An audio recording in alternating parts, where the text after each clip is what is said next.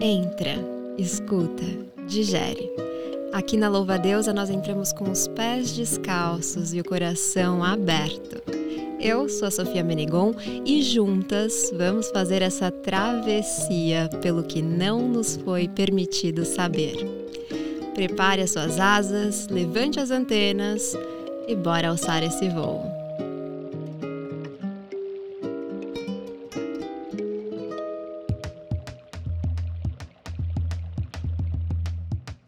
Hoje é dia de revoada. E dia de revoada, você já sabe, a gente já tá aqui com os nossos bons drinks, alcoólicos, não alcoólicos, purpurinas, confetes. Aqui o estúdio tá em festa.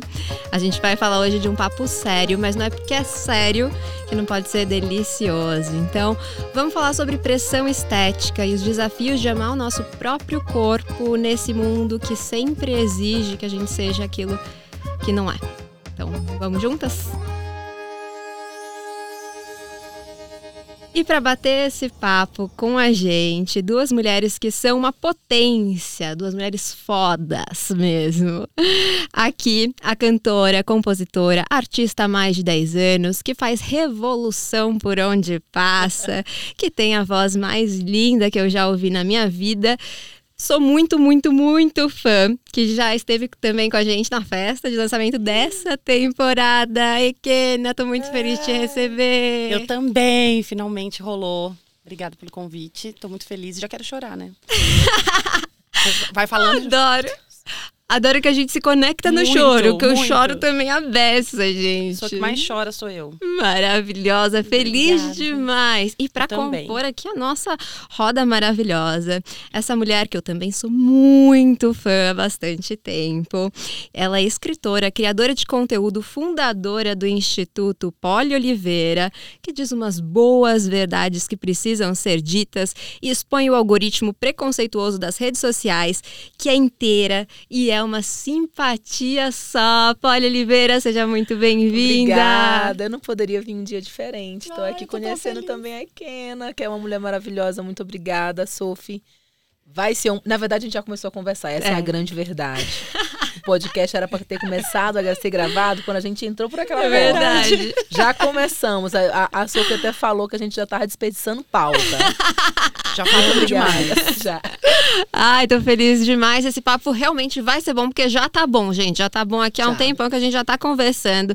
Então vamos já mergulhar no nosso assunto de hoje, que é a pressão estética. E é uma coisa que toda mulher tem alguma história para contar, né? Independente de qualquer coisa, tem sempre um lugar que aperta, mesmo que a gente esteja dentro daquilo que é chamado de um padrão, né, de beleza.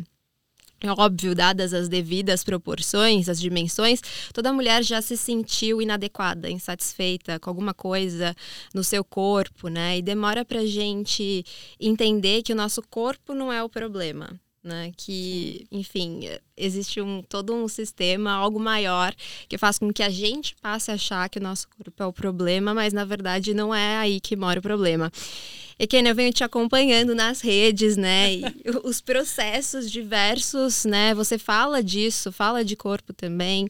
É, e eu lembro de te assistir falando nos stories que você estava recebendo, né? Você até publicou algumas mensagens ali que você estava recebendo de comentários sobre a sua nova fase, né? Esse novo momento que você está com o seu corpo, né? Quer dizer, Sim. as mudanças do nosso corpo viram pauta, né? Então, assim, é, imagino que antes talvez fosse o contrário também, né?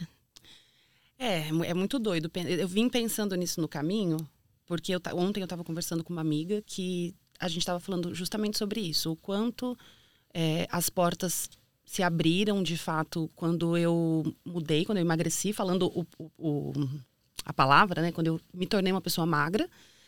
E o como também eu comecei a receber um ódio que eu também não recebia antes.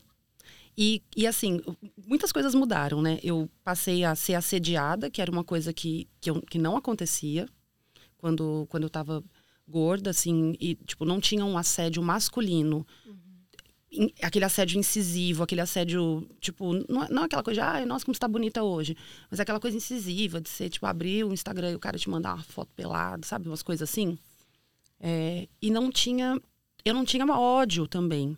eu até, eu até me vangloriava um pouco, falava tipo, nossa, eu consigo criar um conteúdo, fazer coisas na internet, falar sobre pautas que eu sei que são ainda muito escondidas na sociedade, assim, que as pessoas pouco não, debatidas, pouco né? debatidas e sem sem ódio. Tipo, eu me vangloriava disso. E aí um dia uma amiga falou, quando a gente começa a ficar grande, de fato, assim, alcançar mais pessoas, é, a, o ódio começa a chegar, porque a gente percebe, tipo assim, a gente está realmente alcançando lugares, né? E aí os lugares onde tem mais essa coisa de, de do, do hater, de, né, de ficar falando. Eu recebi muita coisa disso no começo, quando eu resolvi que eu ia emagrecer, quando eu decidi. E aí eu também tornei isso público, porque assim, eu sempre falei. Eu sempre fui muito sincera com os meus seguidores e com as pessoas que me seguiam por conta da música também, com os fãs, assim, que vão aos shows e tal. Eu sempre fui muito honesta. Que tudo que eu decidisse fazer na minha vida, eu sempre ia comunicá-los, porque eu achava. Compartilhar. Compartilhar. Né? É. Não que eu ache que é obrigação. obrigação porque, uhum. ah, eu sou uma pessoa. Porque as pessoas às vezes falavam assim, pra mim, eu acredito que com você isso deve rolar mais ainda. É, você é uma pessoa pública, então você tem que falar sempre. Não, não sou obrigada entendeu? Uhum. A nada. Mas eu sou uma pessoa sincera. Então, o dia que eu decidi, dia 26 de outubro, que eu lembro a data, porque eu falei, eu vou passar por um processo que eu sei que eu vou emagrecer, eu sei que eu vou me tornar uma pessoa que talvez eu esteja buscando por ela há muito tempo, mas agora eu tenho coragem de, de ser ela. E eu sei que as pessoas vão criticar. Porque eu levantava uma bandeira muito forte, eu estava presa naquela bandeira. Então, assim, eu sabia que isso ia acontecer, então eu fui preparada para receber também a chuva de, de, comentários maldosos sobre o meu corpo que eu recebi. E é muito louco, porque, tipo assim, se você tá gordo, você recebe porque tá gordo. Aí as pessoas mandam, falam para você às vezes emagrecer. Aí você vai fazer isso e as pessoas vêm falar porque você tá emagrecendo. Uhum. Aí foi que eu entendi o que era realmente assim, que nunca vai estar tá bom para ninguém. Nunca. Né? Nunca tá bom. Nunca. As pessoas e... vão sempre falar. E você falou nesse, nesse negócio, né, de é, eu sou uma pessoa pública, mas parece que o nosso corpo realmente, ele é sempre público, né? O corpo da mulher... Corpo feminino. É, é, o corpo é propriedade feminino, de todos, menos da gente. Menos nossa. Exatamente. Como se fosse patrimônio público. E é o que, a, o que a Kena tá falando é sobre a gente se tornar refém de pautas, né? A gente começou a conversar isso ali fora e é muito louco. Por exemplo, eu já falei muito sobre o feminismo, né? Falei muito e falo, continuo uhum. falando. É uma pauta que eu defendo, que eu acredito. No entanto, isso não nos impede de, ao longo da vida, mudar algumas opiniões. Ter questões que você hoje não defende mais tanto quanto defendia uhum. antes. Defendia. E, e quando a gente fala de corpo também, as pessoas acham, se eu digo, como ela falou, eu estava feliz gorda e estou feliz agora magra. Só que as pessoas confundem isso e acham que se você defende que você está feliz com esse corpo, esse corpo tem que ficar com você o resto da sua vida e acabou.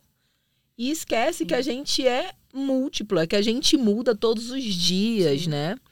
E que são e, ciclos, né? E que são ciclos. A gente vai amadurecendo. Eu vou fazer 40 anos, vou fazer 39, 40 anos ano que vem. Mas a minha cabeça, ela muda todos os dias alguma coisa. Todos, uhum. Nós mulheres mudamos todos os dias, né? A gente vai amadurecendo, amadurecendo. também, amadurecendo questões. Eu falo que, tipo, quando eu lancei Todos Putos, por exemplo, em 2017, eu era uma pessoa. E hoje, quando eu vou revisitá-la, muitas vezes eu penso, nossa, eu teria feito isso daqui diferente. Quando eu assisto o clipe, nossa, isso daqui eu não teria colocado. Porque eu fui mudando, eu não, não não tinha a consciência que eu tenho hoje com Sim. 25 anos, com Nossa. 24, eu tenho 35 também. A gente já está mais perto dos 40 do que dos 20, Sim. né? Uhum. Exato. E eu também escrevi um livro, o nome do livro é Mulheres Gozam. Uhum. E é um livro que eu mudaria 50% do que eu escrevi lá. Jura? Juro. Mudaria 50% por muitas razões, por, principalmente pelo fato de eu ter mudado muito a minha cabeça. Sim. E eu acho isso muito lindo. É lindo. É lindo. E a gente assumir isso também. Assumir. Porque tem muita gente que também esconde. É o que eu falo, quando eu assumi para os meus seguidores que. A neném tá chorando. Ah, Gente, tá. tem que ir pro ar. Eu tô com a minha filha de dois é meses aqui. Eu estava amamentando e eu estou ouvindo aqui ao fundo o chorinho também. de um bebê. Ah, é eu não tô ouvindo, senão eu já tinha parado. Não, é, mas é mãe, né? Mãe tem, mãe tem o Tá na por fusão, mim, né? Por mim, vocês não tiram isso desse episódio. Não vamos tirar isso Não desse tira. episódio, a gente mantém. Aqui tem três mulheres É conversando, isso, uma sim. mãe de uma recém-nascida que está Sim. com o pai lá fora e ela está Isso. berrando. E é Mas sobre não é isso fome, tá? também. Ela- mas Não é A gente fome. para pra ela entrar, não? Isso não é fome, porque ela amamentou. Isso é falta de jeito do pai. Ele que se vire lá fora vamos continuar. Ixi, então, Ele ó, que- passa o recado pro pai. Pode ó. passar o recado. Ela manda você se virar, vai dar uma volta com essa neném. Valeu, Benê. Ai, então tá bom, ó. A gente pode É, parar, eu sei não tem problema. fome não é Não. porque ela mamou muito. Então, e é o que eu ia dizer. Às vezes a gente, por exemplo, quando eu tive o Gael, e isso aconteceu uma vez que eu fui gravar um programa, e aí ele tava com o pai, e de repente ele começou a gritar, berrar, e eu desesperada, eu levantei e fui. Hoje eu já não levantaria mais também. Outra mudança que eu tive, de Ah, entender é. que assim, cara, ele é pai. Sim. Ele também sabe como calar É. um nenê, entendeu? Exatamente. Ele também sabe como embalar a filha, o filho dele. Então, assim, você que se vire aí, que agora eu também tô aqui trabalhando, eu não vou Maravilhosas. E esse negócio da. Né, você estava falando, Polly, que eu acho muito legal isso da gente falar, de, de você sentir presa a bandeiras, né? Porque eu sou feminista, eu continuo entendendo eh, da pressão estética, né? O quanto que ela é criada, ela é uma engrenagem do patriarcado para fazer com que a gente eh, fique presa, né? Então, gastando energia, tempo, dinheiro com, né, ficar bela e nunca chegando a esse padrão de beleza. Então, eu entendo tudo isso, ao mesmo tempo em que eu entendo também que se eu me proibir de viver o que eu quero viver, ainda que seja usar uma maquiagem, colocar um botox, né, que é uma coisa que eu tinha prometido pra mim mesma que eu nunca, eu falei, não, nunca vou colocar. Imagina, nunca vou colocar. Semanas atrás eu tava fazendo, né, a minha primeira sessão de botox, não sei se chama sessão, É, Sei. lá, deve ser. aplicação, Aplicação, aplicação, é, aplicação. que pra mim foi uma experiência ruim porque eu fiquei super inchada no dia seguinte, Ficou estrábica, assim, ficou, eu fiquei assustada, não sabia que podia acontecer isso, mas que depois eu amei, assim, e, e fiquei feliz, coloquei é, eu tava com, começando a ficar com uns vincos aqui na boca. Aí eu falei, ah, também quero tirar isso. Aí ela colocou uma, uma é, ácido hialurônico, né, que chama Preenchimento. preenchimento. E, assim, eu não, não amei muito, mas depois eu percebi que fez um efeito legal. Então, eu me sentia com medo até esse momento de falar que eu fiz isso, porque lá atrás eu prometi que, Que não faria. não faria. Mas é isso, a gente muda, né? É. E, E imagina- essa questão de ser refém, né? A gente se torna refém demais, isso é terrível. Eu também faço botox. Uhum. E há um tempo, há, há uns anos atrás, eu também levantei a bandeira de não De vou não fazer, fazer. É. nunca vou fazer. Só que eu acho que trazendo pro- pro extremo, né? Essa questão de ser radical demais com, com as suas convicções. Gente, a gente muda todos os dias, a gente muda todo o tempo. E a gente tem que ser mais leve. E esse negócio Com de a ficar pondo a gente. em caixa. Em caixas. Tipo assim, hoje você pertence a essa caixa. Cara, eu vou citar uma coisa que assim, eu achei muito legal. Esses dias eu tava assistindo o, o ao vivo da Carol, acho que é Carol Biazian, Carol Biazinha, não sei como fala o outro nome, Uhum. mas eu acho ela incrível, assim, uma, ela é musicista, uma cantora muito foda. Mas eu tava assistindo o ao vivo dela que ela lançou, e ela falou em num determinado momento sobre caixas, que as pessoas que ela queria ocupar várias caixas, que na verdade ela queria uma caixa aberta para ela circular, pra ela, ela tá na caixa dela, mas ela pode transitar por várias outras, porque as pessoas têm essa mania de colocar a gente na caixa. Então assim, você levanta a bandeira do body, body positive, então você só pertence a essa E caixa. você nunca pode emagrecer. Isso. É. Por favor, Né? você tem Não que ser isso daí pode. pro resto da vida. É. Aí você fala que ah, não vou fazer botox, então você não pode fazer nunca. Nunca. Uhum. Deixei meu cabelo encaracolado, nunca mais posso alisar.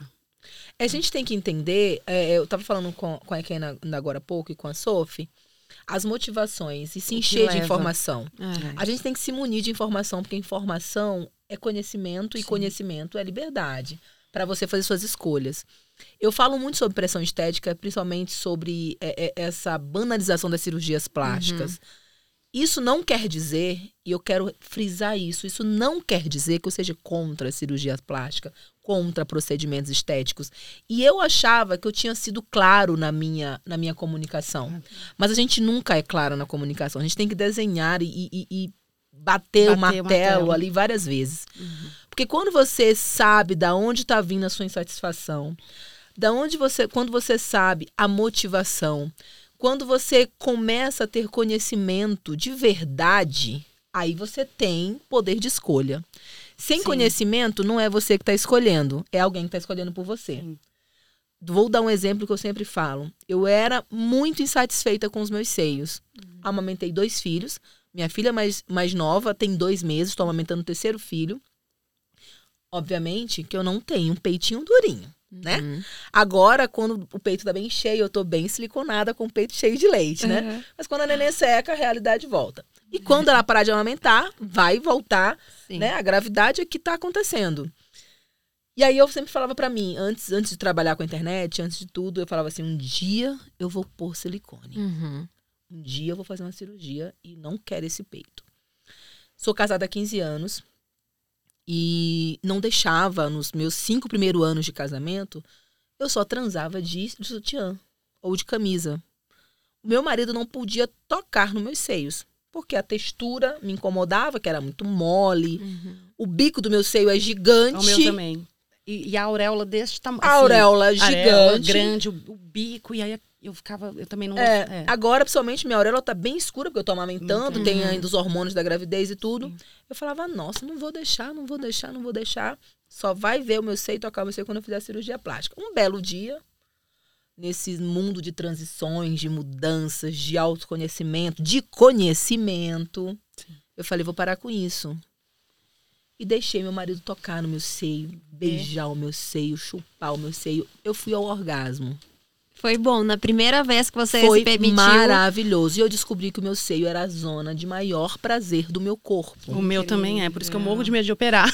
e aí eu vi relatos de várias mulheres que colocam silicone que perdem a sensibilidade. Sim. E aí um dia, com todo o conhecimento que eu tinha, da partir daquele momento, eu botei na mesa e falei: o que, que vale mais pra mim? O meu prazer ou a estética? O prazer ganhou. Primeiro porque o meu marido, meu parceiro, não tem nenhum problema com a imagem dos meus seios. Sim. E eu jamais também faria por conta dele gostar ou não. não. Faria Sim. muito mais por mim. Lógico. O que parece muito contraditório, que a gente nunca faz por a gente, né? A gente é verdade. faz pelo A gente, se- a outro, gente não- faz também pelo outro, é pelo verdade. A gente se faz também pra. Eu, eu falo assim, hoje Pra eu. ser vista, pra ser né? vista. Hoje eu me É. olho no espelho e eu vou mentir pra vocês aqui e falar assim: ah, não- meu, eu me gosto muito mais hoje do que há, tipo, dois anos atrás. Mas isso não quer dizer que eu não gostava daquela pessoa também. Não quer Exato. dizer isso. Mas hoje eu sou mais feliz comigo, assim, mais satisfeita. Possivelmente, se eu fizesse uma cirurgia plástica no meu seio, visualmente eu ia gostar muito mais. Sabe? Porque a gente aprendeu também que É, aquele ali bonito. peito é o mais Gente, bonito. essa né? conversa, na verdade, aqui, ela é tão louca porque a gente fala e se contradiz ao mesmo tempo. O tempo todo. O tempo inteiro. É. Porque, exatamente porque o patriarcado fez, ele fez um negocinho tão bem feito. Sim. Que é a gente loucura, se sente até gente. culpada É. de falar, de admitir É. Que a gente gosta que a gente mais. gosta mais. Sim. Mas possivelmente as chances de eu gostar muito mais são muito grandes. Eu tenho certeza que se eu fizesse aqui um peitão bonito, diminuísse a auréola, botasse um silicone, levantasse, eu ia gostar do que eu estava vendo no espelho. Uhum. Mas e aí, na hora do sexo? Ah, posso falar? Eu, te, eu fiz. É, Ai, eu sempre quis saber como que é pra uma pessoa que fez e nunca tive coragem de perguntar. Olá, menina, aqui tá a nossa chance. eu coloquei. Você perdeu a sensibilidade? Eu tinha 20 anos, de 9 para 20, foi muito cedo. Muito cedo eu, eu não gostava de mim, mas não gostava do meu peito, não gostava de nada em mim. E eu sou super padrão, né? Super dentro daquilo que é a expectativa. Eu vou te falar uma coisa agora, só cortando rapidamente, porque depois eu vou esquecer, porque eu sou essa pessoa. Eu acho, hoje, dentro de uma coisa que eu. Mais padrão do que eu era, Uhum. que pra pra quem é padrão, a pressão estética é ainda maior pra quem tá fora Ah, do padrão. Que aí vai pros certeza. detalhes, né? Sabe por quê? Porque Também. quando a gente é. fo- Eu falo isso pra todo mundo assim. Eles não, você não quer perder esse lugar. É. E não tem só isso. Quando eu era gorda, as pessoas não esperavam coisas de mim. Porque elas olhavam pra mim, elas sabiam que eu tava gorda. E eu também sabia e tava tudo bem. Então, assim, eu usava, por exemplo, eu não usava sutiã há muitos anos, tinha um peito caído mesmo, todo mundo sabia, era visível, eu punha pra internet toda ver. Eu usava cropped, usava sainha curta. Uhum. E achava que tava, tava sempre abalando, me sentia abalando. E as pessoas que me viam também não esperavam ver uma coisa que fosse outra coisa que aquilo, que uma pessoa gorda, que é uma pessoa gorda, que tem uma Uhum. barriga, que tem uma perna com celulite e tal. Hoje, eu não consigo fazer coisas que eu fazia quando eu estava gorda, porque as pessoas esperam vê em mim uma pessoa magra. Elas olham para mim, elas esperam um peitinho durinho é. aqui em cima de uma pessoa magra. Porque quem não sabe que eu emagreci 40 quilos e olha hoje, não ela não faz a leitura, ela faz a leitura da pessoa magra e ela espera aquele corpo, quando fala, ai, porque ela malha pra caramba, não sei o quê. Aquele corpo escultural desenhado de uma uhum. pessoa que uhum. malha pra caramba. E não de uma pessoa que perdeu 40 quilos e tem flacidez. Uhum. E tem celulite, tem um braço que ficou mais flácido, um peito. O meu peito, meu peito não existe, gente. Isso daqui é preso com fita, tá? Eu conto mesmo pra todo mundo. Eu faço toda uma, uma. Porque eu não gosto de usar sutiã, então eu uso aquelas fitas de. Sim. Sim de subir, eu prendo todo ele e deixo ele aqui, porque para mim é mais fácil, mais é. prático. Uhum. Entendeu? Mas desculpa, só tô não, cortando não, porque era para dizer isso, que eu acho que afeta mais. É, você sabe que eu não sabia que eu era magra até até eu acho que começar a fazer, gravar esse podcast em 2019, porque eu estudei numa escola é, de assim de elite e, e existe, eu acho que tem é uma coisa que eu ainda não estudei muito a fundo, mas eu entendo que exista uma diferença de como a pressão estética ela atinge as diferentes camadas sociais Social. também. Com, com certeza. E lá era as meninas eram todas muito magras, muito magras, muito mais magras do que você. Muito mais magras do que eu, muito mais magras. Então você para aquele grupo era, era gorda. gorda. Eu era gorda e existia assim, uma cobrança é, milimétrica sobre a sua aparência. Tudo era motivo de bullying, sabe? Para você sofrer bullying, para você ser alguém tirar um sarro seu. Então eu vivia num terror constante. Então para me amar foi uma grande dificuldade. Então quando eu cheguei nos 19 anos, eu estava decididíssima que eu ia colocar silicone. Meus pais deixaram, eles pagaram, né? Não tinha dinheiro para pagar silicone naquela época. Pus e na época eu amei, assim, pela primeira vez eu me olhei no espelho e amei. E até hoje eu gosto muito, muito do meu peito, assim. Acho que achei que ficou lindo mesmo. Mas é muito bonito mesmo, e é muito natural também. Para é mim, muito não natural, achei que tivesse. Mas zero sensibilidade. Olha eu só. perdi toda a sensibilidade aqui nessa parte de baixo. Eu passo a mão, eu não sinto. Chega a ser aflitivo, porque às vezes coça e eu não consigo coçar porque eu passo o dedo e não, e não coça. É. Então, assim, às vezes não é só não só que eu não tenho mais o prazer que eu tinha, eu também tinha prazer nessa área do meu corpo que eu gostava muito. Eu não só não tenho mais esse acesso a esse prazer, como eu não consigo nem coçar. E, além disso, é, depois de muitos anos, eu fui descobrir que tem aquela questão lá do, do silicone, que ele desencadeia uma série de inflamações de no inflamações, seu corpo. A doença do silicone, né? Exato. Uhum. Eu tenho artrite psoriásica, então, com certeza, tem intensificado as minhas dores. E eu penso muito em tirar e fazer, né, como chama? Explante. Explante de silicone. Eu tenho uma amiga que fez agora, recentemente também. É, eu tenho muita vontade, ao mesmo tempo que eu tenho muito medo. Muito medo de me olhar no espelho e não gostar. Sim. E aí eu fico, me sinto então, refém também só, disso. Olha só como é louco, né? o, o circuito que a gente é colocada. Super maluco. Muito. E aí, quando a gente tem conhecimento, por isso que eu falo para as meninas, eu tenho também um público jovem muito grande eu falo, não é sobre você não fazer. Não é sobre não. isso.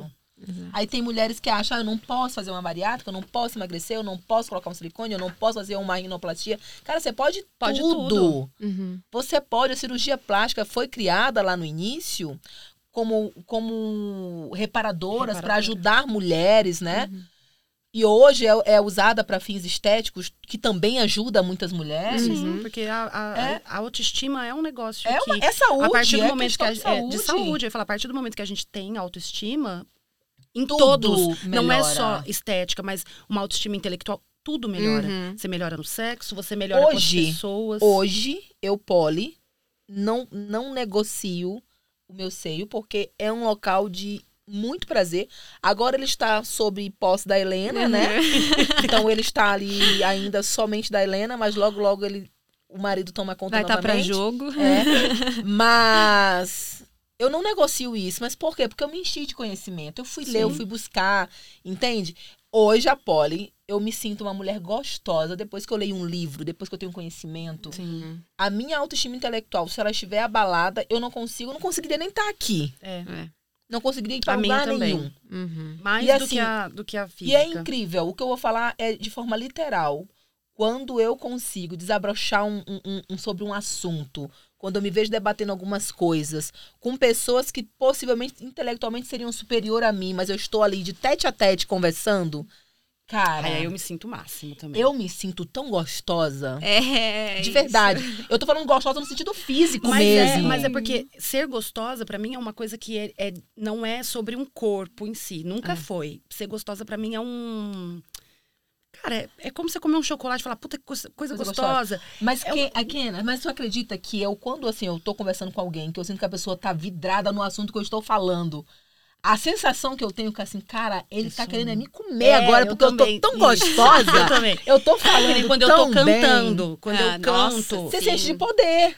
Eu, era, eu falava pra todo mundo, assim, eu falava, gente, eu posso ser gorda, cabelo curto, isso, aquilo, mas a hora que eu abro a boca, eu sei o que eu causo nas pessoas. Eu sei que as pessoas ficam, tipo, Sim. uh, e é a mesma coisa de um É. orgasmo. Então, É. naquele momento, eu Conheci- sinto... O conhecimento te traz um poder. poder. Eu acho que isso é empoderamento feminino. Sim. Quando eu falo assim, cara, eu sou uma mulher empoderada, eu tô querendo dizer, eu sou inteligente. Uhum. E não é sobre todas as pautas não. e todos os assuntos. Porque assunto que eu não sei, que eu não, que eu não tenho desenvoltura pra falar que eu não domino, eu prefiro não falar, porque eu vou me achar feia.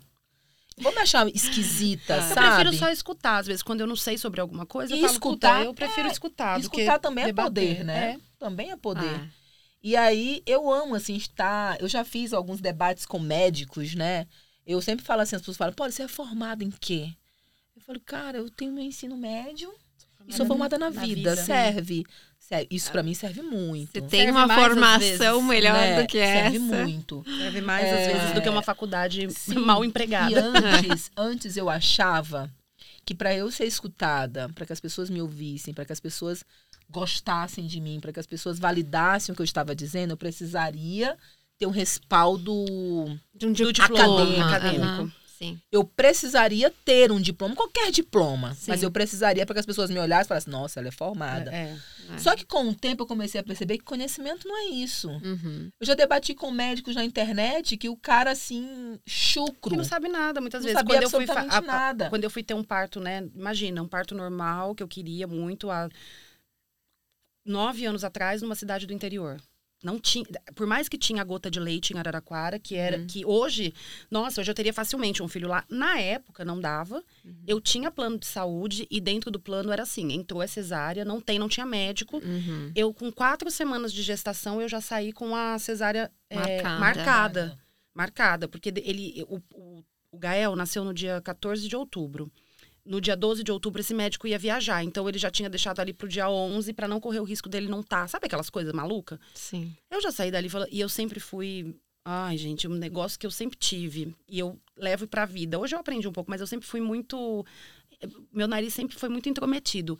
Eu brigava com todo mundo mesmo. Eu ia na internet, eu dava um Google, eu ficava. Eu sempre fui muito curiosa, desde pequena. Isso é muito importante. A né? minha mãe era chamada na escola. Minha mãe tá aqui para não. Vai, vai assistir isso e vai falar: Nossa, é verdade, aqui.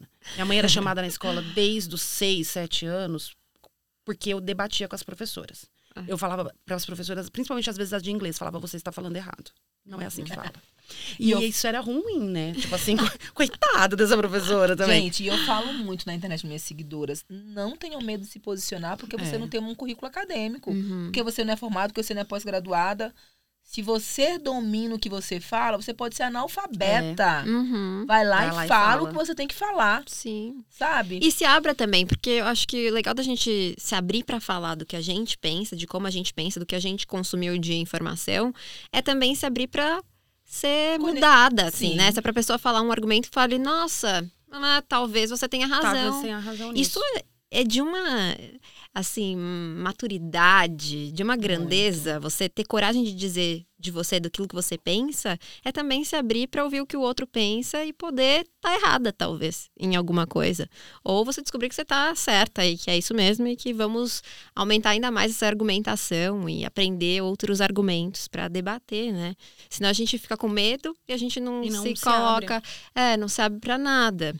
Mas pensando aqui, voltando para nosso para a questão da pressão estética, eu fico pensando também quanto que ela não é usada. A gente está aqui falando das nossas dores, das nossas vulnerabilidades, da onde pega pra gente. Mas nem sempre a gente fala, né? Na maioria das vezes a gente não fala. A gente esconde. A gente não fala nem quando conheço gente que fez cirurgias plásticas e não conta nem pra melhor amiga, porque teria vergonha. Eu fico pensando quanto isso não alimenta também a rivalidade entre as mulheres, né? E não é vergonha de falar que fez a cirurgia plástica. Na verdade, a gente vê muito isso dentro do meio das pessoas ia bariátricas. Eu ia por falar exemplo. do nosso meio também. A gente não quer admitir que a gente não conseguiu sozinha. Sozinha. Que a gente não Uhum. conseguiu. Porque assim, o que, É. que o patriarcado É. fala? Levanta 5 horas da manhã. Isso, e vai e faz. E vai correr. Isso é uma coisa que acontece muito Fecha com as a pessoas. boca. Que as pessoas falam pra mim, assim, do tipo.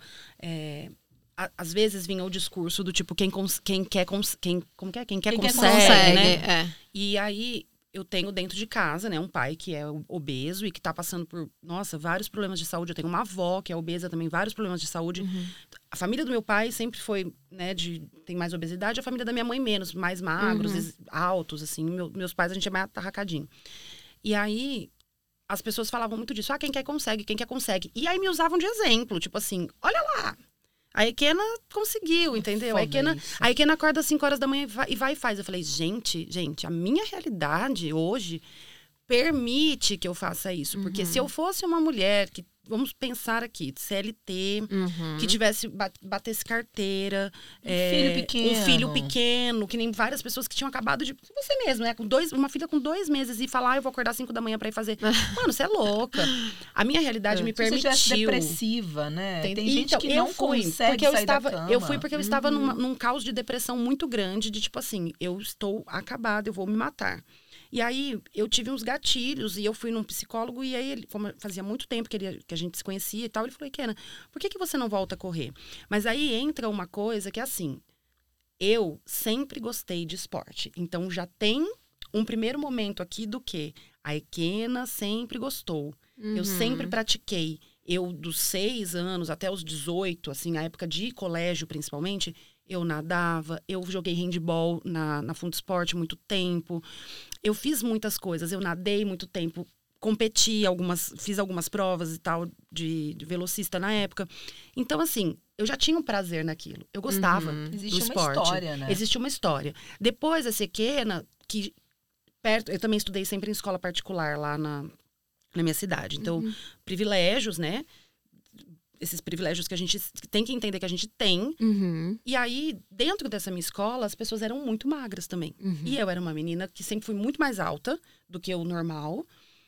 E pesava, tipo assim, 68 quilos. Mas as minhas amigas pesavam 50. Uhum. É. Então, para aquele tipo de. Elas tinham 50 e eu tinha 70, eu era considerada gorda. Então, eu sempre cresci sendo considerada gorda. Eu parei de praticar esporte porque os professores, os próprios é, treinadores, falavam: você não tem biotipo para tal coisa. Tipo, aí começa e aí- já excluir, isso. né? E aí Afastar. começa a querer te colocar onde você tem o biotipo. Por exemplo, ah, você não tem biotipo pra correr. Eu gostava de correr, mas eu não tinha biotipo de correr. Aí vai, vai nadar, porque o seu biotipo pra nadar, tal coisa é bom. Uhum. Sei lá, ou pra jogar handball, você é boa em tal coisa. E aí, essa coisa de ficar tentando me mudar de lugar, eu acabei, tipo assim, ah, eu não gosto mais do esporte. Eu vou cantar só. Porque eu já cantava também. Então já vinha os dois juntos. E aí eu fui para esse processo. Quando eu decidi voltar pro esporte aí na pandemia, a gente tem que entender que tinha aquele recorte de eu podia, porque eu tava com tempo livre, ocioso ali, eu usei ele pra me cuidar, tipo assim, fisicamente e tal. Eu tive um monte de gente que me ajudou, que de fato, tipo assim, dispôs, porque eu não tinha grana para pagar. Então as pessoas se, se, se dispuseram ali do, do, do conhecimento deles para vir me ajudar. Então, tipo, o Falsarella, o Bruno, que foi meu primeiro treinador, o Carlão, enfim, várias pessoas que entraram, o pessoal da Viva, da Max Gym, enfim. Muita gente veio comigo. A Bruna, que é minha nutricionista até hoje, que nunca, que eu já cheguei lá falando pra ela, pelo amor de Deus, você não me corta nada, porque não me corta minha Nutella, porque eu amo Nutella, eu sou viciada em Nutella. E ela enfiou Nutella no meu cardápio pra eu conseguir, tipo, fazer tudo, todas as adaptações. Mas eu tive pessoas que fizeram pra mim junto, que Uhum. estavam junto comigo. Tinha uma equipe Tinha uma inteira, equipe né? inteira. Eu não. Ah, mas quem quer consegue. Eu nunca falei isso pras pessoas. Não. Por quê? Porque eu entendo que não, Não é, é assim. assim. E antes de eu entrar nisso, eu já cogitava fazer uma bariátrica, porque eu falava assim, eu não vou conseguir sozinha, eu preciso, porque eu também não quero mais ficar gorda. Uhum. E quando, as e quando eu falei isso abertamente, porque aí a gente vai entrar também num outro lugar. E que a gente que trabalha com a internet e já levantou bandeiras, eu conheço muita gente que passa pelo. tá- Eu falei isso esses dias. que está passando por esse processo também de emagrecer, de querer emagrecer, que engordou muito na pandemia, mas agora quer, quer voltar a ficar magra. Gente que, tipo, que às vezes foi gorda a vida inteira, mas agora quer emagrecer também e está voltando para exercício também por qualidade de vida. O massacre na internet é tanto que essas pessoas, ao invés delas chegarem e falarem, não, mas eu quero, Uhum. e eu tenho conhecimento suficiente para saber o porquê que eu É. quero, elas escondem. É. Elas têm medo. Elas têm medo e aí elas fingem que não estão passando por aquilo. Ou quando as pessoas descobrem, falam assim, ah, mas você emagreceu. Aí a pessoa fala, ah, mas é porque eu tô doente. Quando as pessoas falam pra mim, ah, você tá emagrecendo, eu falava, sim, estou, porque eu estou fazendo dieta e exercício físico para isso. Uhum. Existem casos e casos, né? Casos e Lógico. casos. Existem pessoas que emagrecem porque, de fato. e- Estão doentes. O que a gente precisa aqui é salientar que emagrecimento. Aliás, gente, Qualquer coisa. a gente não tem que estar opinando no corpo de Do ninguém. outro. Primeiro lugar, né? Você- né? Primeira coisa, você não- eu não posso elogiar é, Kena porque ela emagreceu. Nossa, você tá tão muito emagreceu. Isso é ridículo. É. Ah, Isso. Isso é ultrapassado. Elogia a Kena pela voz dela maravilhosa, Sim. pela inteligência, pelas es- escritas de músicas lindíssimas, Até pela disciplina também. Porque eu falo pra todo pela mundo. disciplina. Eu não era uma pessoa disciplinada. Uhum. o esporte me ensinou a ser, a ter rotina, coisa que eu não Exatamente. tinha. E hoje eu, Uhum. nossa, cara, eu dou graças a Deus. Eu não me vejo sem mais. E essa questão, essa questão do quem quer consegue, gente, isso é um discurso tão elitista, Sim. tão nojento. É. Hoje, é, eu, eu vim de uma, de uma raiz muito pobre, né? Uhum. A minha origem é uma origem muito pobre. Hoje é completamente diferente. Hoje eu tenho, tenho oportunidades e, e lugares e pessoas que estão, Poli, você quer? Uhum. Eu te dou. Então, assim, quem trabalha com a internet, você chega em um determinado momento da sua vida ali, que as coisas se tornam muito mais fáceis. É.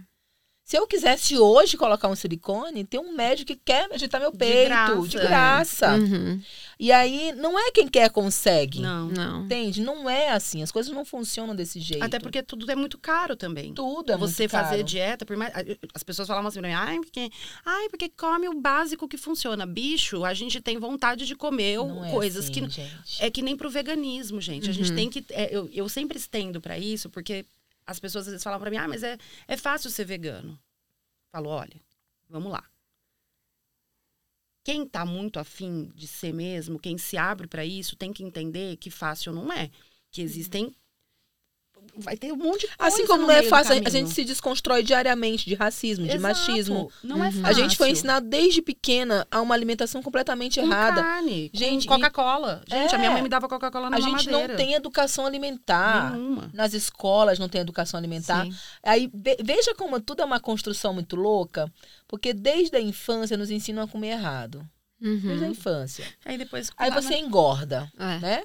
Aí você chega em determinado momento que você perde a sua saúde. Uhum. E aqui eu tô tomando cuidado, porque tem uns vídeos de internet que vão falar, nossa, ela tá relacionando, relacionando o gordo com doença? Não, Não. Estou alguma. relacionando que a gente se alimenta mal E fica e, doente obviamente, fica doente por Uhum. isso. E independente se você é gordo ou não, porque eu conheço pessoas magras, magras. que são doentes. que a gente chama magra de ruindade, né? É. Muitas É. vezes as pessoas falam isso. É. Mas por quê? Porque come muito mal. É, mas é magro por biotipo. É. Mas A tá gente com a sabe- saúde. A gente sabe Ah, que a genética. obesidade, ela precisa sim. Gente, eu já fui cancelada por isso e vou ser cancelada mais uma vez. Eu tenho um Eu marido ser, obeso. eu vou ser cancelada junto, porque eu vou falar É, junto eu com tenho, você. eu tenho um- marido obeso que já operou dos dois joelhos por conta da obesidade. Sim, sobrepeso ele sobrecarrega tudo, Sobrecarrega né? o o, corpo. Sim, o Meu corpo. marido tá com pré-diabetes, tá? E ele tá lutando para emagrecer. Uhum. E, cara, ele tá lutando não é fácil. muito, não é fácil. E também, só abrindo um parênteses, que existem pessoas que são gordas é, e estão super bem de saúde, muito assim. saudável. Que porque você tem músculo. Bom, na, nas Olimpíadas a gente vê um monte de atleta que é gordo, Então, né? mas tem aí eu vou esportes entrar- específicos. Eu vou entrar nesse lugar, que é assim, ó. A- quando a gente fala sobre ser gordo, Uhum. a gente tem que pensar que o gordo que não é. O problema é o sedentarismo e a Uhum. má alimentação. Exatamente. Não é Isso, ser não é, gordo. não é, o- não é como que aparenta, isso, né? É assim, a pessoa que, por exemplo, eu era uma pessoa gorda de 110 quilos, quando agora, né, no começo, que tinha 42% de gordura, de percentual de gordura, Uhum. mas tinha um percentual alto de massa magra, Uhum. também por ter treinado muito, mas a minha meu percentual de gordura estava muito alto. Hoje eu tenho 19%, subiu muito a massa magra, então eu tenho muita massa magra no corpo, isso pesa na balança também. Eu peso 70 quilos, Sim. 75 quilos às vezes. O grande parênteses que eu faço é, a pessoa que ela é obesa e ela é sedentária, Sedentária. e come mal, ela vai ter problema de saúde lá na frente. Ah, se com uma pessoa Nossa. magra, sedentária, que come mal, vai ter vai ter. problema. Eu tenho na minha casa um pai obeso, sedentário, que come mal e que trabalha o dia inteiro em pé num torno. Meu pai é torneiro mecânico. Uhum. O dia inteiro em pé. Meu pai tá com um problema no pé que a gente faz uns sete meses que a gente tá tentando descobrir. E aí meu pai é diabético, tem triglicérides, colesterol. Não tem plano de saúde. Aí a gente tem que ficar lutando, gastando aqui, gastando lá, para tentar descobrir o que ele tem no pé que ninguém sabe. Agora acho que pode ser uma neuropatia por conta da diabetes e tudo mais. Mas assim, meu pai, até os. Meu pai tem 53, 54 anos. Meu pai é novo, jovem. Até os 40, todos os exames dele sempre eram muito bons. Uhum. Não tinha nada. Sempre massa.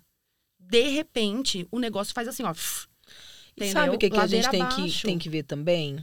Que é um. Eu vou, ter, eu vou tentar formular aqui a frase com muito cuidado. Meu marido, ele se encaixa. Ele estava fazendo academia, bebê nasceu. E eu não abro mão da, da companhia dele. Sim. Porque Sim. eu tenho muitas coisas para fazer. A gente abriu mão de babá neste momento, porque ela tá muito pequenininha e a gente quer, Quer nós cuidar, mesmos quer cuidar. Então ele falou: eu vou abrir mão da academia e Uhum. vou ficar cuidando da minha filha enquanto você trabalha. Tanto que ele tá Sim. aqui comigo. Sim. E por isso ele parou a academia, voltou a engordar novamente. Ele já tinha perdido 7 quilos já, voltou a engordar. E a gente também tem que entender que, se- o, o- o- que ser saudável não é somente exames clínicos. Uhum. O meu marido ele vai jogar bola uma vez na semana com os, com os, com os irmãos. Ele corre por 10 minutos, ele precisa parar. Parar, porque tá com Uhum. falta de ar. E ele tá muito ruim ali. Uhum. O que que é? Quando eu, eu cheguei a pesar quase 100 quilos antes de ter a bebê, e eu olhava assim, eu, eu, queria engravidar, né? E eu falava assim, cara, eu quero correr com a minha filha. Como que eu vou fazer isso? Com- e eu, eu sou muito sedentária. Eu quero andar de bicicleta com a Helena.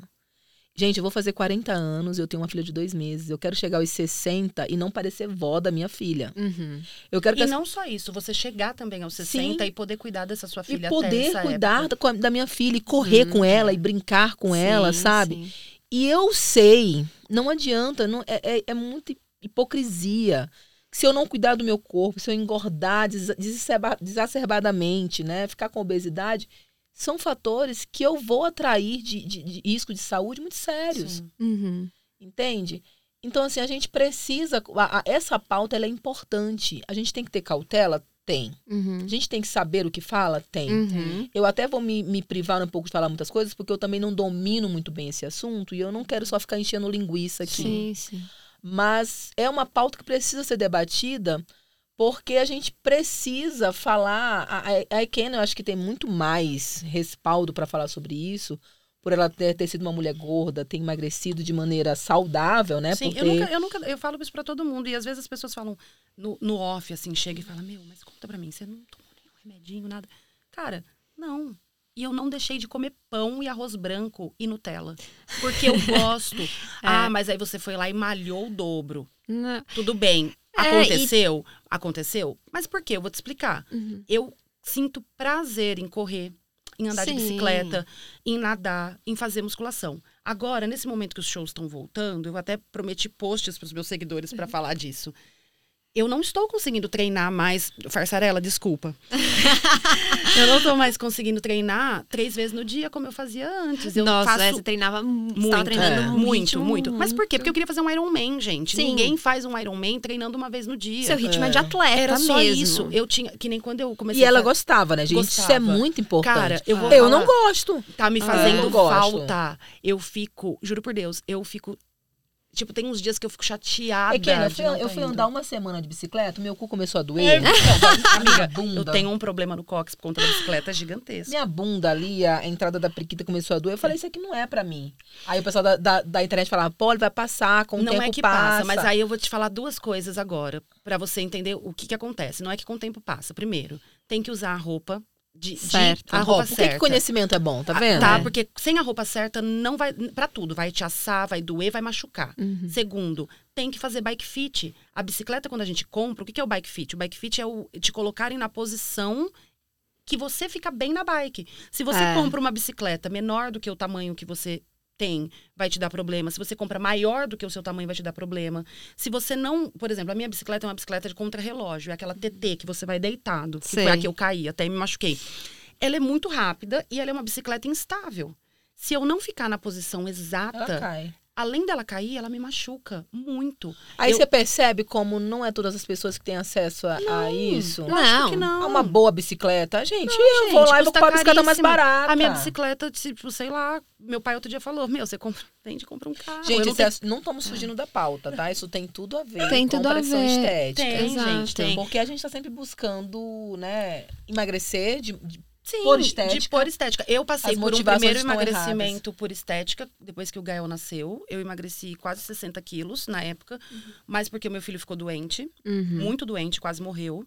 Eu não Nossa. abri mão da amamentação. Uhum. E aí, pra eu amamentar ele, eu tive que fazer uma dieta maluca pra eu não passar no leite, as coisas, porque ele era muito alérgico. Tinha Uhum. muitas alergias. E eu passei por uma privação por três anos e meio, que assim, a gente comia praticamente arroz, batata, frango, é, alface, cenoura e, tipo, mais nada que isso, porque ele reagia. Eu não, então, assim, eu, eu tive que voltar a comer carne. Na época eu era vegetariana, mas eu tive que voltar a comer carne, porque ele Uhum. tinha ovo, soja, é, leite, queijo, Ah, ele tinha alergia a tudo. Uhum. Então, a única coisa que sobrava era frango e carne de rã. Carne de rã eu não ia comer. Ele tinha carne vermelha, alergia também. Uhum. Demorou, Nossa. tipo, muito tempo. Meu filho foi. Aí vem alguém e elogia. Nossa, As tá pessoas. Aí me elogiavam indignada, muito. né? É. fa- Só que na época eu não percebia. Eu tinha 25, 26 Uhum. anos. Eu fui uma mulher gorda a vida inteira. Que um dia fiquei muito magra, louca, bitolada na academia, nessa época, porque aí eu fui malhar muito, fiquei anoréxica praticamente, e as pessoas elogiavam. E Sem eu saber, ficava. né? fi- Eu nem entendia o que estava acontecendo. E eu ficava assim. Nossa, ai meu Deus, como eu sou linda, magra. E Uhum. por dentro eu tava, tipo, péssima. Um casamento, tipo, que tava, nossa, assim, né, indo pro lixo. O meu filho super doente. Eu cheia, toda endividada. Meu trabalho não ia pra frente. Na época eu participei de uma banda, que aí a banda estourou e eu, fi- eu, eu fui tirada da banda, a banda foi. E aí tudo isso na minha cabeça virou um assim, um caos muito grande. 2016, quando eu escrevi Todos Putos, 2017, quando eu lancei, foi quando eu comecei a caminhar para o meu lugar. Né? Eu falei, não, tá, é isso daqui que eu quero fazer, então eu vou por aqui. E aí eu comecei a engordar muito. Por quê? Porque eu saí do interior, vim para São Paulo. Uhum. Parei de treinar, meu filho já não mamava mais. Eu vim para São Paulo morar. Eu vim com 500 reais no bolso e eu pagava 1.200 de aluguel. Nossa. Imagina, eu não, É. a- a- apesar de eu ter tido a minha mãe sempre, meu minha mãe, minha mãe é professora pública, meu pai é professora do- da pública da, da escola assim de criança, meu pai hoje aposentado, meu pai é torneiro mecânico. A gente nunca teve grana pra caramba. Uhum. O que eu tive foi eles abriram mão da vida deles pra dar estudo. Uhum. Então era uma coisa que eles falavam, não, escola particular vai ter, que era uma coisa da cabeça do meu pai e da minha mãe. Uhum. Mas eles sempre me apoiaram muito na música. Mas, tipo, demais, demais. De fazer empréstimo pra conseguir lançar disco. De, tipo assim, sempre. Quando eu falei, vou pra São Paulo, minha mãe ficou com meu filho, cara, que tinha três anos. Eu não consegui trazer ele. Uhum. E eu falei pra ele, em seis meses eu venho buscar. Dito e feito, seis meses. Assim, eu voltava sempre pra ver. Uhum. Mas em seis meses ele veio morar comigo em São Paulo. As coisas começaram a dar certo. Mas eu engordei muito. Na época que eu tava aqui, assim, mais no auge, fazendo show, eu pesava 115 quilos. Uhum. Tipo assim, é- era o meu peso ali, 110, 115. Eu não fazia exercício. Mas foi um processo também. Foi a época que talvez eu mais tive que me entender e me amar. Eu tive que passar por todo esse processo de uma, de uma magreza muito é, por doença. Uhum. Aí entender que aquilo também não estava bom, não era saudável. E aí eu abri mão, me libertei. Só que aí eu fiquei extremamente compulsiva por comida. Então eu comia, gente, tipo assim, feijão no freezer. Nossa. Se eu tinha. Congelado. É, congelado. Tirava e, e, tipo assim, era. Cheguei a comer. Porque quando você tá mal, assim, né? Às vezes quando você tá mal também. Eu, eu recorro muito à comida Sim, nos é momentos porque- em que eu tô mal. Porque a serotonina, né? É, é o Tipo lugar assim, que me dá felicidade. Endorfina, te dá felicidade. As minhas libera. lembranças de alegria, de felicidade Lógico. eram em família comendo. Comendo. A minha família sempre teve. Porque assim, é, meus pais conquistaram uma. Conquistaram, eu acho uma palavra péssima, né? Tiveram a sorte, porque a gente vamos combinar que no mundo capitalista não é, é sorte, não é necessariamente outra coisa. É, acho, né, de, de ter uma condição financeira muito bacana, assim, mas meus avós não. Então, desde pequenininha, minha avó é daquelas que você comeu uma colher só, não, ela vai, coloca, coloca mais, duas, tem que comer três. mais, porque isso, né, faltou comida. É. Então, para eles era importante que a gente comesse bastante, desse valor para aquilo que estava ali. Mas, enfim, até me perdi para onde que eu estava indo. Mas é isso, acho que a, a alegria da comida, da comida, sim. A gente tem boas lembranças, memórias memória afetivas. Afetiva, exatamente. Com comer, né? Então demorou, eu tive, eu passei, eu tive que passar por um processo de, tipo, de autoconhecimento muito grande também, para entender que, tipo, não, peraí, eu quero emagrecer porque eu quero. Uhum. Ninguém falou para mim, olha, emagrece. Olha. Sim. Não, eu acordei um dia e falei, cara, não está bom. E a gente tem que respeitar essas pessoas que tomam essa decisão, né? E não falar nada e... também, porque nada. é isso também. Acho que uma coisa que a gente não falou da, da, da de.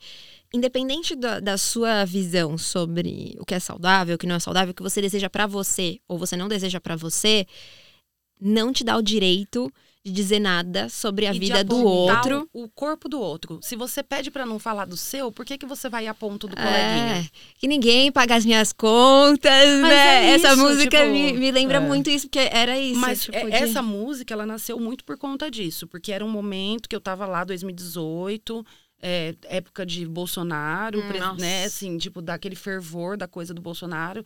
E eu, tipo assim, tava pronta realmente para gritar mais alto o que fosse preciso. Uhum ninguém paga as minhas contas. Eu continuo pagando. Durante a pandemia, os dois anos de pandemia aí que a gente teve, que eu fiquei sem trabalhar, porque eu fiquei sem trabalhar, gente. Tipo uhum. Tipo assim, eu tinha uma publi a cada 10 anos, olha lá, a cada 10, 15 meses, que tinha que durar. Sim eterno. Eu não fiz show. A minha rentabilidade maior vem de show. O meu Spotify me dá 700 reais por mês. O que, que a gente faz com 700 uhum. reais por uhum. mês? Nada. Nada. Eu fiquei sem show, fiquei no limbo, cansada, depressiva me entristeci com a música, falei que nunca mais ia cantar, que não ia fazer mais, porque, nossa, doía, gente, doía. Eu me, me apeguei no esporte, eu fui fazer outra coisa. Fui trabalhar com outra coisa, fui correr, fui, tipo... E a corrida, para mim, foi um, um lugar, tipo, de acolhimento. Porque quando eu, eu lembro, eu falava para todo mundo, quando eu corria, eu me imaginava entrando no palco de novo. Uhum. Então, parecia que eu tava correndo para aquele momento, assim, ó. Sim. Ficava naquele looping. Mas eu me apeguei naquilo. Uhum. E, cara, ninguém pagou minhas contas nesse momento também. É. Então, não, as pessoas não tinham o direito de vir me criticar, de vir falar. Tipo assim, é. ah, mas você sempre falou que não ia fazer botox, que não ia isso. Cara, eu sou mergulhada em procedimento estético mesmo. Uhum. Minha boca é preenchimento. E vai ter mais, porque já Belíssima. tá Belíssima, por sinal. Não, e é, eu não tenho, eu falo para todo mundo, eu não tenho problema em assumir as coisas que Sim. eu faço. Sim. Entendeu? Porque tem uma Não consciência por trás disso, né? E eu fiquei me perguntando aqui, Polly, se é, você tem um posicionamento muito claro para mim. É muito nítido sobre o que você diz, as pautas que você defende e que você tá ali dizendo também dessa possibilidade de a gente ser quem a gente quiser ser. Né? E ser a gente e estar confortável na nossa pele. Se a gente não tiver também de falar sobre, mas eu fico pensando se isso você sente sentiu em algum momento que isso te fez perder oportunidades ou te limitou de alguma maneira? Porque esse meio, né? Quanto mais é, parece que você tá né, nos holofotes, quanto mais seguidores, está com quase 800 mil seguidores, mais existe é, uma pressão para que você esteja num padrão X ou Y, para que você seja assim ou assado, para que você também tenha essas oportunidades, enfim. Você sentiu isso em algum momento? Vou parafrasear a Ekena, que falou ainda agora há pouco, que quando ela emagreceu, algumas portas se abriram, né? É, existe um jogo. Você joga ou não joga. Para você trabalhar na internet, ter sucesso, existe uma receita. Existe. existe. Sabe receita de bolo? Sim. Se você não seguir, o bolo vai ficar solado. Uhum. Existe uma receita na internet. Algumas pessoas jogam ela muito bem uhum. e fazem bolo, bolos deliciosos. Existem pessoas que não querem, fazem bolos solados. Quando eu fiz o experimento, sim, é, eu descobri que se a gente não fizer um bolo bem feito, ele não, ninguém vai querer comprar esse bolo. Não ele vai. não cresce, né? Não cresce. Simples assim. E eu digo isso com muita angústia, é. com muito pesar. Porque a Poli sem maquiagem, a Poli sem cirurgia plástica, a Poli sem absolutamente nada que me compõe dentro da internet, porque hoje eu estou tentando usar a internet ao meu favor, jogando um jogo de maneira transparente, mas jogando um jogo. Sim. É muito massa também essa Poli sem todos esses artifícios. Só que não é interessante para o meio que eu escolhi trabalhar. Hoje eu, eu tenho esse entendimento. Quando vazou há pouco tempo aí um quadro de metas, um quadro de rotina da Boca Rosa, aonde dizia 8 horas da manhã dou bom dia, 8 e meio mostro a foto do meu filho, tudo muito cronometrado. Uhum. Houve pessoas que disseram, ela não é de verdade, nossa, é tudo muito escrito, existe um script. E houve pessoas que disseram, nossa, que mulher organizada. Uhum. E ela disse, isso aqui é minha empresa. Eu ia falar, é um trabalho, gente. Esse aqui é o meu trabalho, é a minha empresa. Se eu não fizer dessa forma, não vai funcionar. E meu filho não come, entende? Exatamente. É. E hoje eu percebo que se eu não cuidar da minha imagem, por mais que eu não goste disso, eu não vou ganhar dinheiro com isso. Não vou. E volto a falar, digo isso com muito pesar, muito angustiada mesmo, é sabe? É, é cruel, Não, é, é horrível. Péssimo, é horrível. É horrível. Eu, é horrível. Eu, assim, eu gosto muito da imagem que eu tenho hoje, tá? Mesmo. Eu, eu falo que eu sempre fui uma Barbie e sempre quis ser. Mas eu me escondia também porque eu tinha medo de ser de ser muito Barbie, muito Sandy, muito aquela coisa doce e as pessoas me, me macetarem. Então eu criei também um personagem ah, muito forte e hoje eu consigo dosar esse personagem também, sabe? Ser um equilíbrio. Eu gosto muito de, de, do que eu sou hoje, mas eu falo com muito pesar também, que assim, o meu cabelo loiro me abre mais porta. Sim, e, e, e a gente está falando sobre uma estrutura racista, né? A gente, a gente está dentro dessa sociedade. Hoje eu tenho uma ONG que ajuda milhares de mulheres, milhares de mulheres em todo o Brasil. E aí eu penso, eu vou ficar dando murro em ponta de faca? Ou eu vou trabalhar, cara, e ser muito conhecida para me poder ter dinheiro para ajudar essa galera? Para cada vez abrir mais. Para cada vez eu conseguir pegar outros. mais mulheres e trazer assim, cara, vem para cá. Porque assim, se eu não estiver lá em cima, eu não consigo trazer gente que se parece Exato. comigo. Uhum. Quanto mais eu luto contra o algoritmo, mais rápido sobe pessoas que não se parecem não se... em absolutamente nada e comigo. E que às vezes, tipo assim, né, estão fazendo um trabalho, às vezes, de merda ali, que só tá te fudendo E aí eu outros. penso, cara, eu posso jogar esse jogo de maneira transparente, sem ferir o que eu acredito. Eu posso seguir algumas algumas dicas à risca desse, dessa fórmula, desse bolo. E quando eu estiver lá em cima, eu consigo trazer mais polis.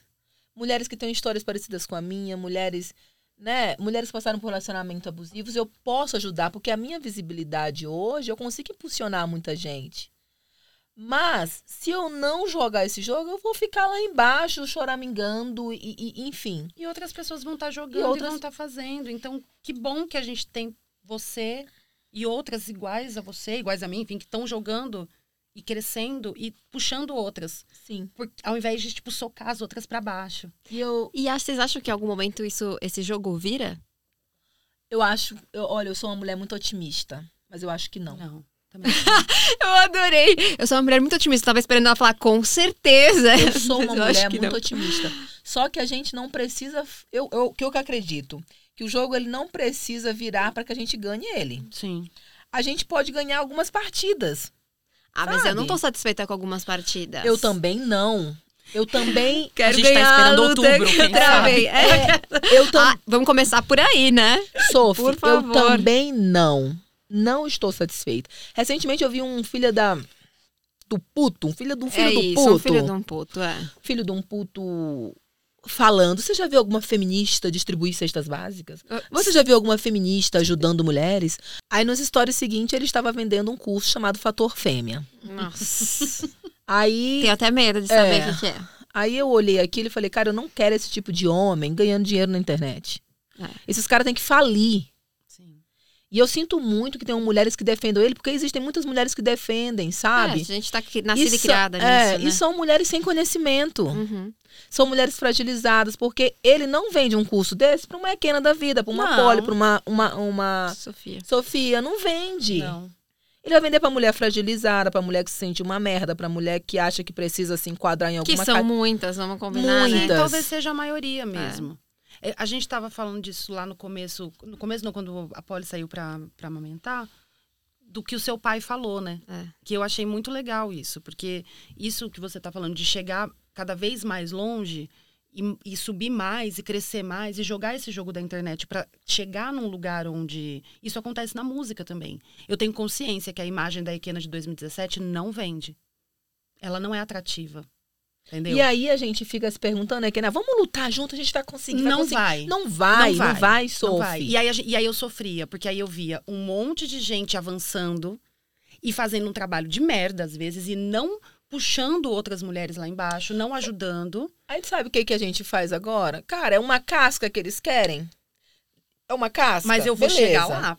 Mas eu vou chegar e o, eles vão ver o que tem dentro é. da casca. Que aí foi entende? o que seu pai falou, sabe? É, meu pai falou que é, depois do show da Ikena, ele assistiu o show da Ikena e falou: Meu, se essa mulher, se todo mundo ouvisse o que essa mulher tá cantando, ouvisse ela cantar, ela ia mudar o mundo. Porque é não tem como uma pessoa ouvir e não mudar a forma de pensar, né? Mas para isso as pessoas precisam, precisam ouvir. ouvir. E eu é. entendi que assim, todos putz por si só, ela não vai chegar.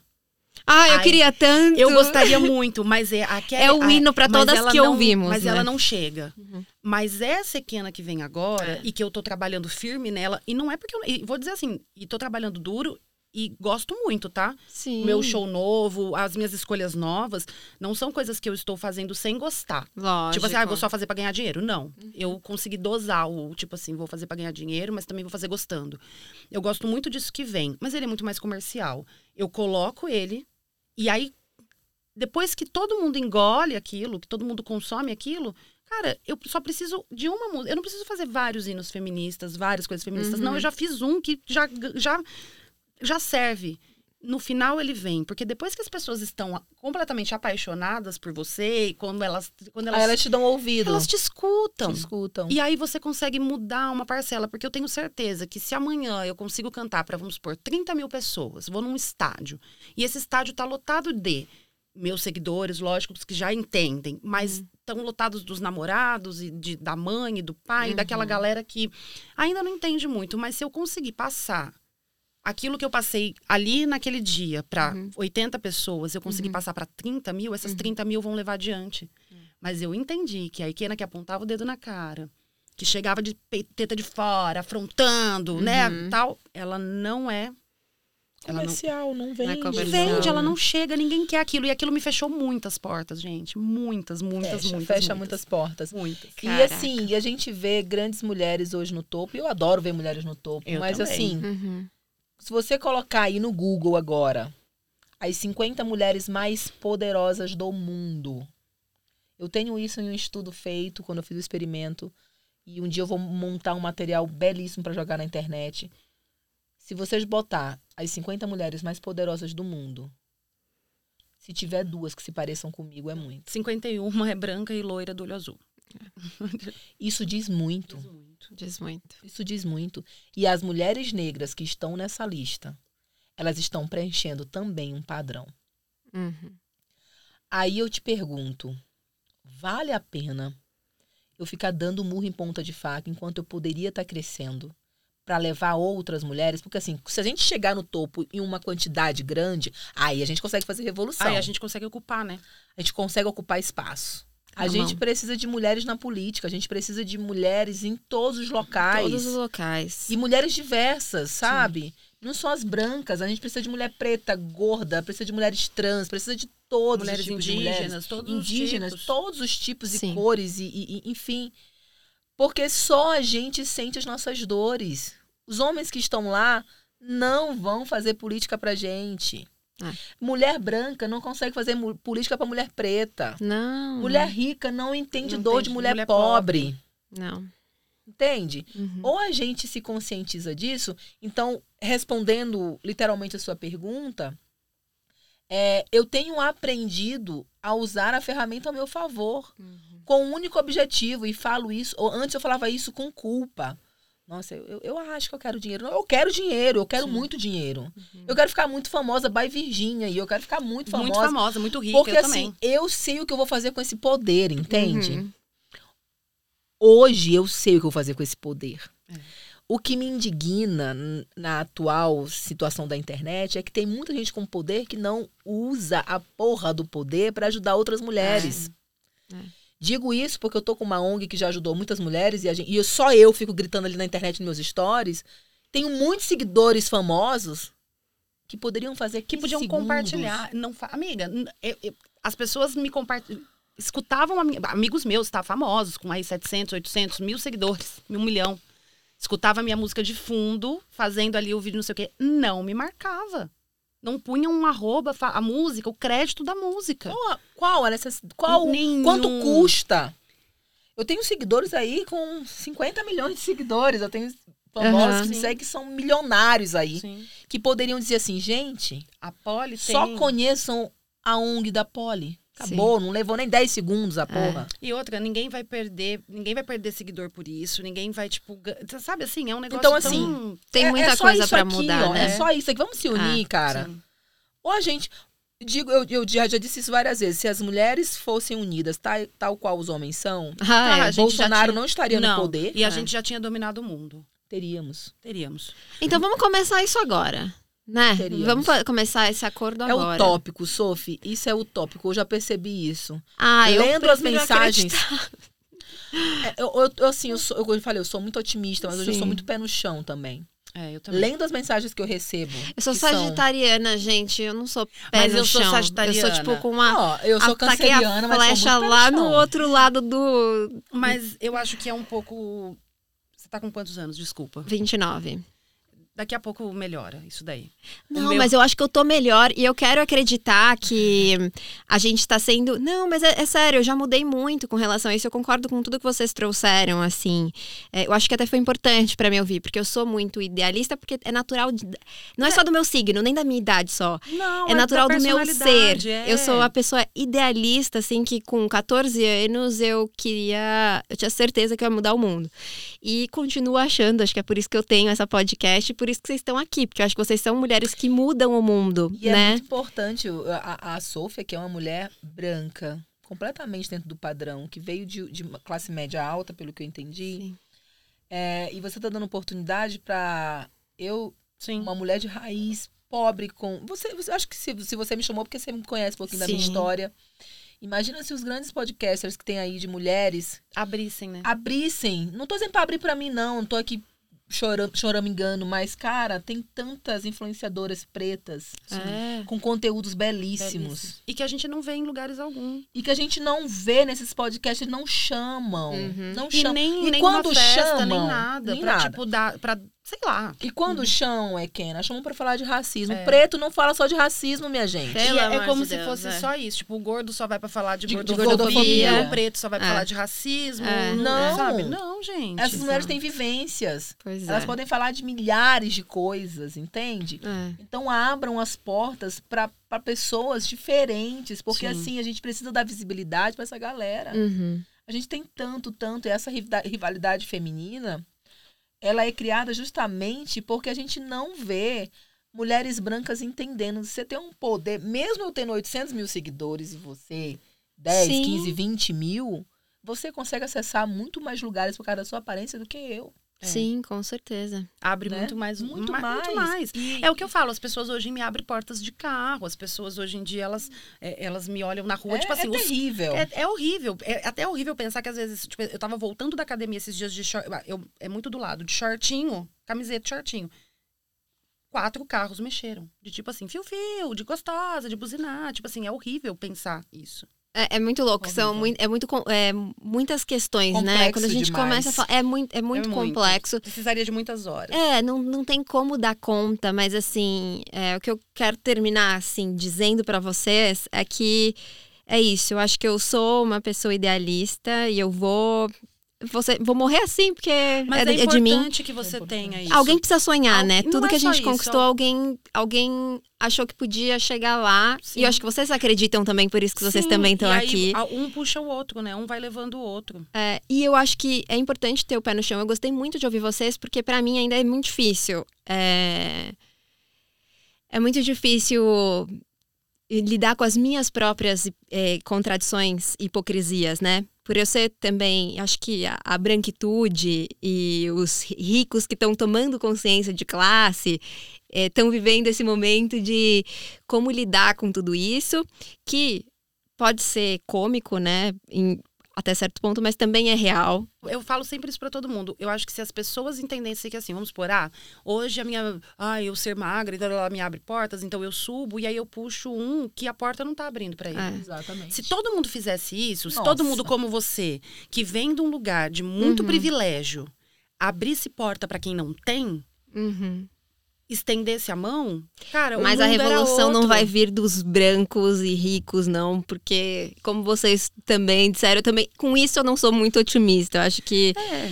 acho que a gente tem que se responsabilizar quem quem estiver desperto que se desperte se responsabilize mas eu acho difícil é, acho difícil que venha daí mas eu fico muito feliz que a gente tenha tido essa conversa que a gente tenha trocado e que a gente possa ter outras conversas para continuar essa porque tem muita coisa que faltou a gente falar sempre fica com aquele gostinho de Sim, quero podia mais. falar daquilo podia ter falado daquilo então sintam-se assim em casa, quando vocês quiserem voltar. Semana que vem a gente pode voltar. Adoro. Então bora. A casa E você- tá E aberta. você encerrou belamente o podcast quando reconhece que a revolução não vem da elite da branquitude. Porque eles não trazem no sangue a ira que a gente traz, Sim. né? A força de vontade de mudar este, este país, Brasil, o mundo. Uhum. É Que lindas. Obrigada. Me passem Obrigada. arrobas, trabalhos, enfim. Agora eu espaço de vocês para fazer aquela boa, aquele bom jabá.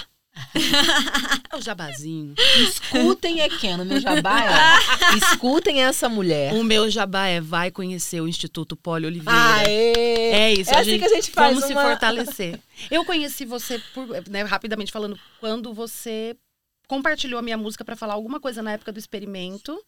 E me marcou em tudo. Aí, quando eu fui ver, eu falei, gente, ela já me seguia, que vergonha. e A aí, gente podia encerrar, era a Ekena cantando o refrão da música. Já pensou, gente? Ia ser chique. dá tempo, dá tempo. Ah, Então, então vai- esse vai ser meu eu tô recado. igual o Faustão, vai na capela aí. Vai na capela aí. Eu tenho pressa, eu quero ir pra rua. Quero ganhar a luta que eu travei. Eu quero andar pelo mundo afora, vestida de brilho e flor. Mulher, a culpa que tu carrega não é tua. Divide o fardo comigo dessa vez.